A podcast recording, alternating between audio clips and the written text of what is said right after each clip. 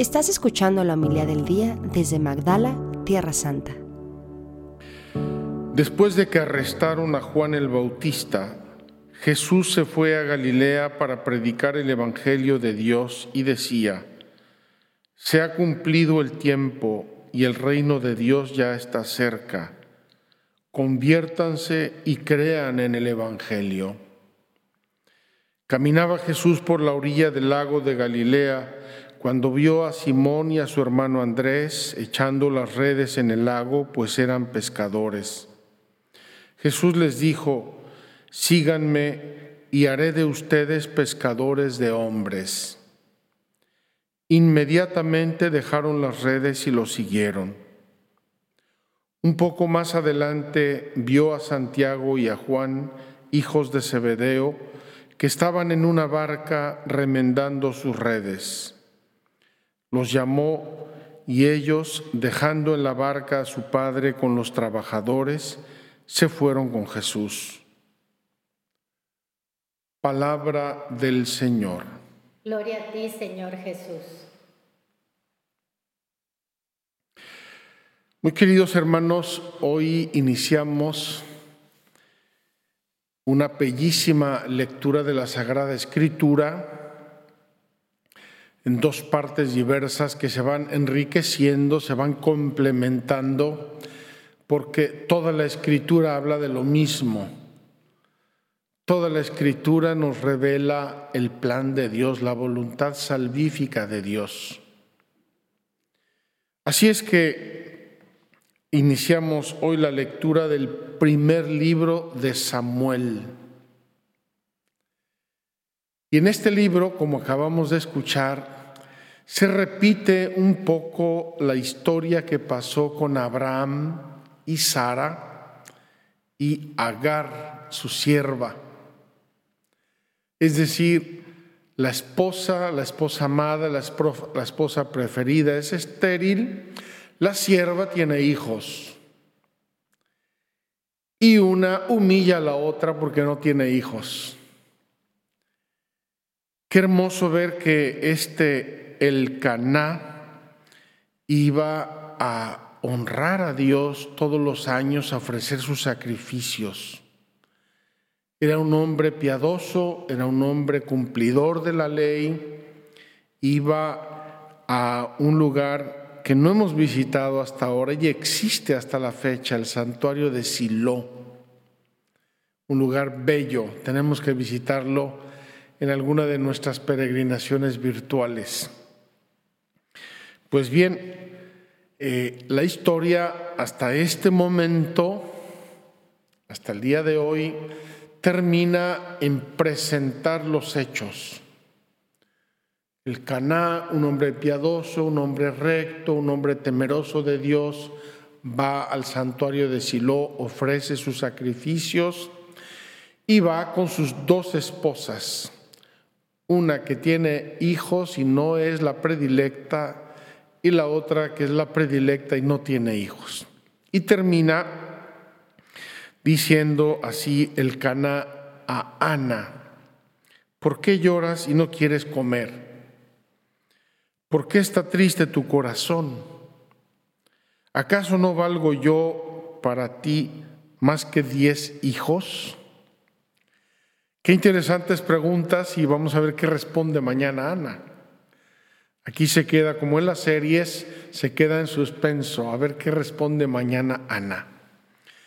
Es verdad que el Caná debió ser un hombre muy bueno, muy valioso, pero Ana quería tener hijos. Y esta pregunta es un poco retórica y además Ana podía haberle respondido, te amo, vales como por diez hijos, pero un hijo es un hijo. A ti no te he parido, no te he amamantado, no te he educado.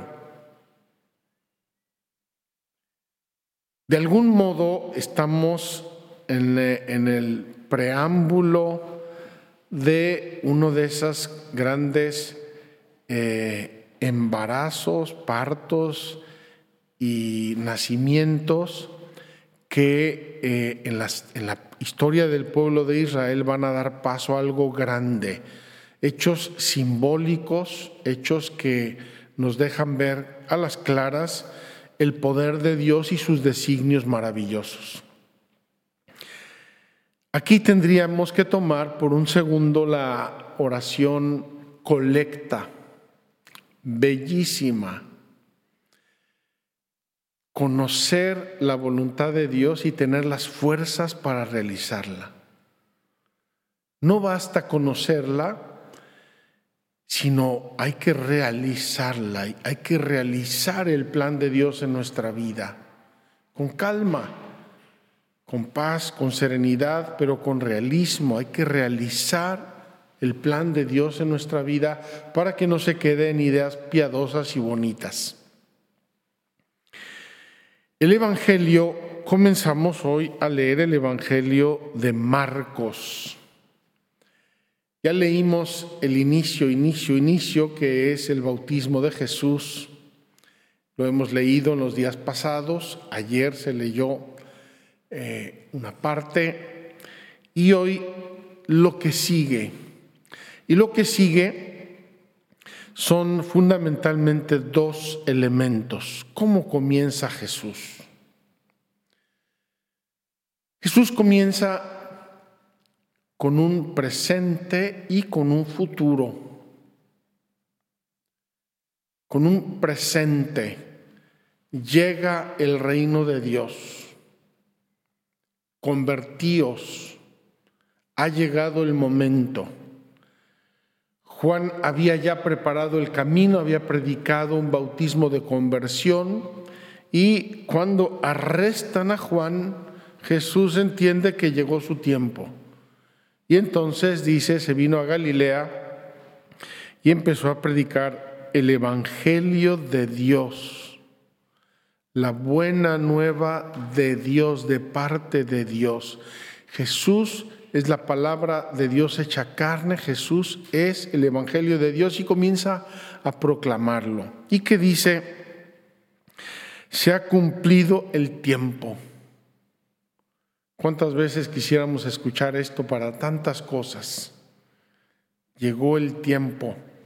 Nuestro querido padre Eamon, que ustedes ya conocen, padre irlandés, miembro de nuestra comunidad, el que celebra las misas en inglés normalmente, está haciendo un trabajo sobre la plenitud de los tiempos. Y todos los días llega a comer y nos dice sus novedades, lo que ha escrito, lo que ha descubierto, y lo que ha compartido con otros, en fin, está entusiasmado con la plenitud de sus tiempos.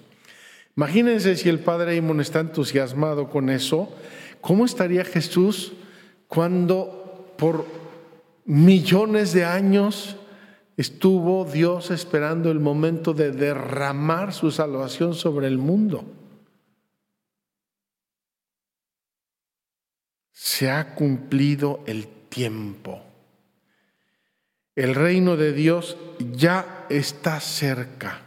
El reino de Dios es Jesús. Y lo va a empezar a instaurar. Y nos dice cómo prepararnos para eso, qué, qué, qué le pide a la gente, cómo reaccionar ante este anuncio maravilloso. Conviértanse y crean el Evangelio conviértanse. Es decir, cada uno sabe en su corazón qué es lo que está haciendo mal, qué es lo que no está de acuerdo con el plan de Dios. Conviértanse, rectifiquen y crean, es decir, acepten el Evangelio. Eso es lo que Jesús está haciendo en el presente, pero inmediatamente comienza a preparar el futuro. Esta mañana, como es mi costumbre, hice mi meditación caminando alrededor del lago. Ya les he explicado, tengo una ruta, soy bastante habitudinario. Me levanto, me visto y salgo caminando hacia el sur hasta una reja y ahí doy la vuelta y regreso. Media hora de ida, media hora de regreso. Y en el camino pensaba yo, este Evangelio que estoy meditando ocurrió aquí, en esta orilla, en este lago. La mirada de Jesús comenzó a mirar el futuro de la humanidad y el futuro de su iglesia. Caminaba Jesús por la orilla del lago de Galilea, cuando vio a Simón y a su hermano Andrés echando las redes, pues eran pescadores, y les dijo, síganme, haré de ustedes pescadores de hombres. Jesús está pensando ya en el futuro, lo que ahora está comenzando con su predicación, esta invitación que hace a la gente de convertirse y de creer en el Evangelio, sabe que va a ir creciendo, va a ir madurando, va a ir eh, echando raíces en el pueblo que lo escucha y necesita colaboradores. Y finalmente va a necesitar no solo colaboradores, sino representantes suyos. Y los llama pescadores de hombres. Muchas veces he tenido la curiosidad de pensar qué habrá imaginado Pedro.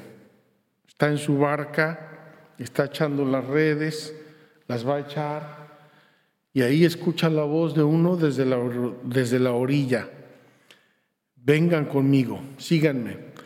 Haré de ustedes pescadores de hombres. ¿Qué habrá pensado Pedro? ¿Me llevo mis redes o las dejo? Este, tengo que ver un grupo junto para echar las redes y así coger más hombres. No sé qué habrá pensado Pedro. El hecho es que cumplen al pie de la letra lo que decimos en la oración colecta de hoy. Que conozcamos tu voluntad y que tengamos la fuerza para cumplirla. Pedro, Andrés conocen la voluntad de Jesús, Debió ser imponente la voz, la presencia, la autoridad y inmediatamente dejan su barca, dejan sus redes, su pesca y se van con Jesús. Y así Juan y Santiago, los hijos de Zebedeo.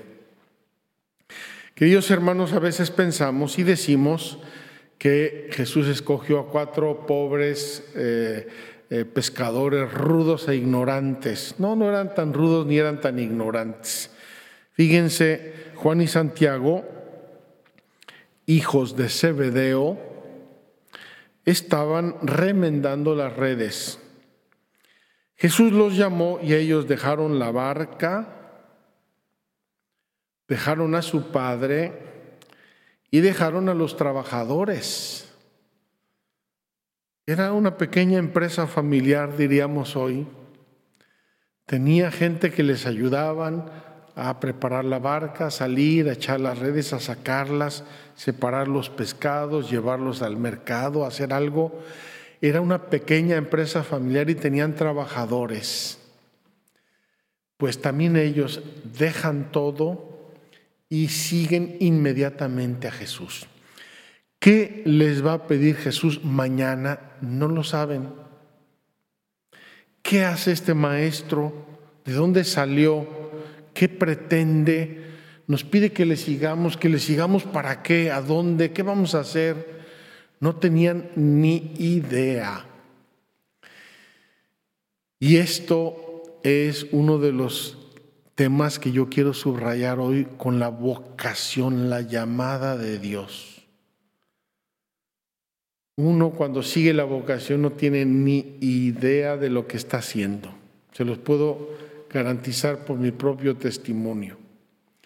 Si te dice, mira, vas a ir al seminario, vas a hacer esto y luego vas a hacer y vas a ir. En realidad los planes de Dios se van realizando en el día a día y las cosas cambian, lo que es para uno no es para el otro. Hay muchos interrogantes, muchas condicionales en lo que va sucediendo en la vida. Pero no piensen eso solo de mí o de los sacerdotes seminaristas. La misma vida matrimonial, la misma vida familiar. Señor está feliz, tiene sus hijos, ta, ta, ta, pum, pierde el trabajo. ¿Qué va a hacer al día siguiente? O se enferma, o le nace un hijo y está enfermo, no era lo que él esperaba. O le nace un hijo que es un genio, no era lo que él esperaba. O miles, millones de incógnitas tiene la vida del ser humano delante. ¿Qué es lo que hicieron estos primeros discípulos de Jesús? Firmaron un contrato lleno de cláusulas donde Jesús se comprometía como contratador a muchas cosas y ellos se comprometían como empleados a muchas otras cosas. Confiaron en Él. Él me llama, Él sabrá lo que hace, Él se encargará. Repito, no les está diciendo nada. Nada es nada. Síganme, os haré pescadores de hombres. Síganme. Y se vienen con él ese mismo día los cuatro. Bellísimo que lo siguen dos parejas de hermanos. Jesús muchas veces llama en racimo eh, en, mi congregación, en mi grupo de ordenación, había varias parejas de hermanos. Entonces Dios cuando siembra una semilla, pues muchas veces nacen dos o tres plantitas de la misma semilla. Vamos a quedarnos con la oración colecta de hoy, la voy a leer tal como la leí al inicio porque es preciosa, es bellísima. Acompaña, Señor, con celestial piedad los anhelos y súplicas de tu pueblo, para que conozca lo que debe poner por obra y lleve a cabo con firmeza lo conocido. Que sepamos cuál es la voluntad de Dios, qué quiere Dios que hagamos de nosotros y que tengamos la gracia de hacerlo con firmeza, es decir, con determinación, sin marcha atrás. Vamos a pedírselo a Dios para todos y cada uno de nosotros, para su iglesia, que cuente con nuevos apóstoles de esos que se abandonan en las manos de Cristo y a seguir a Cristo vaya donde vaya, pida lo que pida, que sí sea. Muchas gracias por escucharnos. Si quieres conocer más acerca de Magdala, síguenos en YouTube y Facebook.